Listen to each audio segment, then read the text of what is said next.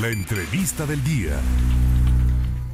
Un juez federal otorgó una suspensión definitiva al ex titular de la Fiscalía General de Justicia del Estado de Veracruz, Jorge Winkler Ortiz, medida cautelar que ordena que una vez que concluya la etapa intermedia en el proceso que se le sigue por los presuntos delitos de desaparición forzada y secuestro, deberá suspenderse el procedimiento, pero para esto yo quiero agradecer en la línea telefónica esta entrevista exclusiva al abogado Rodolfo Félix Cárdenas. ¿Cómo le va, abogado? Gusto en saludarle. Muy buenas tardes. Claudia, buenos días. Eh, abogado, eh, prácticamente esta situación está en el ojo del huracán. Yo quisiera que nos platicara brevemente el antecedente. ¿De qué está acusado Jorge Winkler? Bueno, es, es, conocido que a, a Jorge Winkler la Fiscalía le ha imputado eh, delito de secuestro y delito de desaparición forzada de personas. Esto se ha hecho ante un juzgado de control en la ciudad de, de Jalapa, en Pacho Viejo prácticamente, y que a partir de ahí él fue trasladado a un penal de máxima seguridad que es el Altiplano del Estado de México.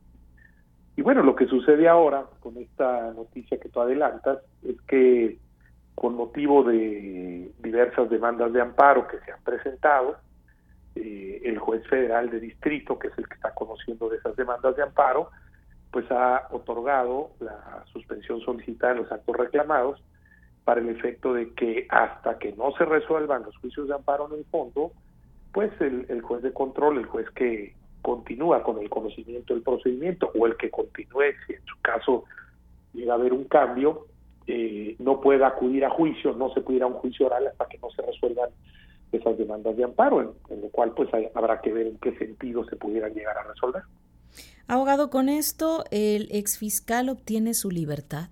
No, no, no, no, porque esto es, eh, eh, digamos, es una medida cautelar que se otorga dentro del juicio de amparo para evitar que el juez de control que conduce hasta ahora el procedimiento eh, pudiera hacer que el caso llegue a un juicio oral sin que eh, el juicio de amparo esté en definitiva resuelto. lo que hace la suspensión es evitar que eso acontezca. Le negaron ya la suspensión provisional y me parece que esto ya eh, pues es un poco más delicado el tema, abogado. Ya no salió libre tan rápido como otros decían o se pensaba. ¿Qué es lo que procede a partir de este momento? Mira, hay, que aclarar ahí varias cosas porque, claro, eh, se manejan muchos conceptos así como que un poco eh, con el desconocimiento de lo que está pasando jurídicamente por razones evidentes, porque porque solo los que somos parte en los juicios de amparo pues sabemos cómo están las cosas. ¿no? Sí. Mira, eh, existe un amparo presentado en contra del auto de vinculación a proceso que fue dictado por el juez de Pacho Viejo. ¿sí? Eh, como tú sabes, él fue trasladado al Estado de México al penal del Altiplano, el mismo día que se le dictó ese auto de vinculación a proceso. Bueno, esa resolución de vinculación a proceso está siendo combatida a través de un juicio de amparo. Esa demanda de amparo se presentó en Toluca. ¿Por qué? Porque aquí se encuentra él, el Estado de México, ejecutando eh, o, aquí se ejecuta el acto en tanto cuanto él se encuentra recluido eh, en el Estado de México, en el altiplano. Entonces se presentó esa demanda de amparo porque hay competencia determinada por la Constitución y la ley para que conociera en lugar de un juez de Jalapa que conociera un juez del Estado de México. Sin embargo, el juez del Estado de México estimó que él no debería de conocer de ese amparo y se declaró incompetente y remitió eh, para el conocimiento del juicio, continuar con ese conocimiento del juicio de amparo, remitió el expediente al juez de Jalapa, un juez de distrito de Jalapa, que es el juzgado decimoséptimo distrito que conoce de amparo allá en, en, Jalapa, Veracruz. Y este juez es el que está conociendo del amparo interpuesto en contra de vinculación a proceso. Ese es solo un amparo que se ha presentado. Existe otro amparo presentado en contra de la omisión del juez de Pacho Viejo de no, no pronunciarse sobre un acto que es fundamental aquí, que para nosotros es la incompetencia que tiene el juez de Pacho Viejo de seguir conociendo de este caso. Sí. Y ahí hay una razón fundamental, porque al haber realizado el traslado de él por razones de seguridad y a un penal de máxima seguridad, la ley misma dice que ese juez ya no es el competente para seguir conociendo del caso.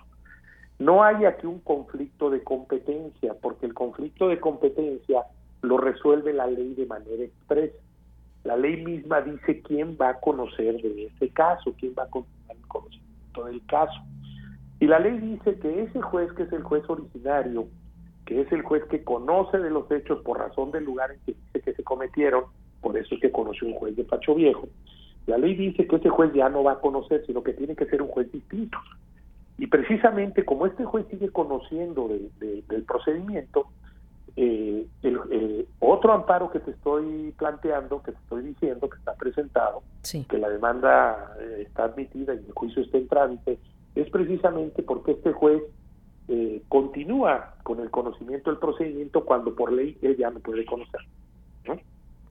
Jorge Winkler tendrá que llevar el juicio en la cárcel, abogado. Jorge Winkler está privado de libertad porque existe eh, los hechos delictivos que se le imputan son hechos de prisión preventiva oficiosa y por tanto eso le impide enfrentar el procedimiento en libertad.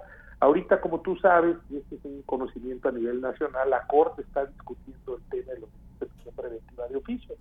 No sabemos qué es lo que va a pasar, pero dependiendo del resultado, bueno, si esto tiene por, eh, por el resultado del debate que se da en la Corte, que en este momento está aconteciendo, ayer hubo una parte de que está aconteciendo, bueno, pues dependiendo del resultado de ese debate y la, la, la decisión a la que se llegue por, por los votos que se alcanzaran, si esto fuera beneficiar, beneficioso para él, pues entonces ya se vería sobre la base del planteamiento de una libertad. Pero por lo pronto, él está privado de su libertad por el tipo de delitos que se le imputa. Rodolfo Félix Cárdenas, abogado de Jorge Winkler, ¿cómo se encuentra él en este momento? Bueno, pues Jorge está bien, digamos, en lo que es eh, pues la, la, la, estadía normal de una, de una persona privada de libertad en un penal de máxima seguridad. Los penales de máxima seguridad son penales en donde, como tú puedes imaginar, existen pues mayores restricciones, por eso son penales de, máxima seguridad, pero él ha podido eh, tener comunicación, acceso con sus familiares, eh, prácticamente de manera muy pronta cuando él llegó al penal. Y bueno, pues él, él sabe lo que es un procedimiento de esta naturaleza, y está muy atento al procedimiento, ¿no? Así es como está Jorge. Por último, abogado, ¿cuál es el estatus del juicio en este momento y su opinión, desde luego, muy personal acerca de la prisión preventiva oficiosa? Mira, si por el estatus del juicio te refieres al procedimiento, al procedimiento de Jorge ahí en Pacho Viejo, pues es un procedimiento eh, en que ahorita sigue en etapa de investigación por un lado, por otro lado están las demandas de amparo presentadas, sí. Ah, que, eso se va eh, manejando a la par. Y por el por el tema que me preguntas, eh, bueno, mira, pues ese es un ese es un debate es un debate complejo en donde para mí el tema de la prisión preventiva oficiosa ya pasó a formar eh, un segundo nivel de discusión, aunque es lo que ha abierto el debate, porque Claro, aquí lo que se está discutiendo es si es inconvencional o no el que existan delitos de prisión preventiva oficiosa previstos en el artículo 19 constitucional. Entonces, bueno, lo que lo que atrae la discusión es justamente que esos delitos están previstos en el artículo 19 de la Constitución. Pero ya el debate, a mi entender, se ha convertido en algo más profundo, eh, eh, de mayor trascendencia. Y, ¿Y a qué me refiero con esto? Que el debate para mí tiene que responder a una, a una pregunta, ¿no? Y esa pregunta es si la Suprema Corte de Justicia de la Nación puede o no, eh, sobre la base de la aplicación de un tratado de la inconvencionalidad o, manifestar la Corte o declarar inconvencional un artículo de la propia Constitución Política de los mexicanos.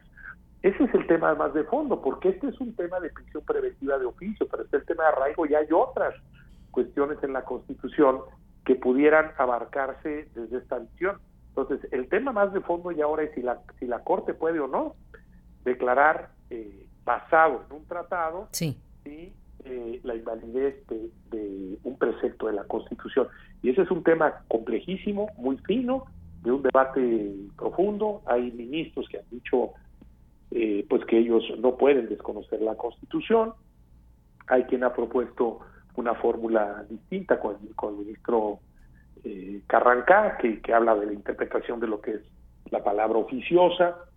Eh, yo creo que en el fondo no llevaría mucho mucho por ese lado. Y bueno ya hay también posiciones diferentes no justamente en este momento yo estoy por otro lado apreciando aquí apreciando aquí lo que lo que está pasando en la corte. Y vamos a esperar a ver qué es lo que dice la corte yo le agradezco, abogado, estos minutos de entrevista para el auditorio de En Contacto. Seguiremos muy al pendiente de este caso en particular y que tenga muchísimo éxito, Rodolfo Félix Cárdenas. Buen día, muchas gracias. Igualmente, ya escuchó usted al abogado de Jorge Winkler en estos micrófonos en exclusiva.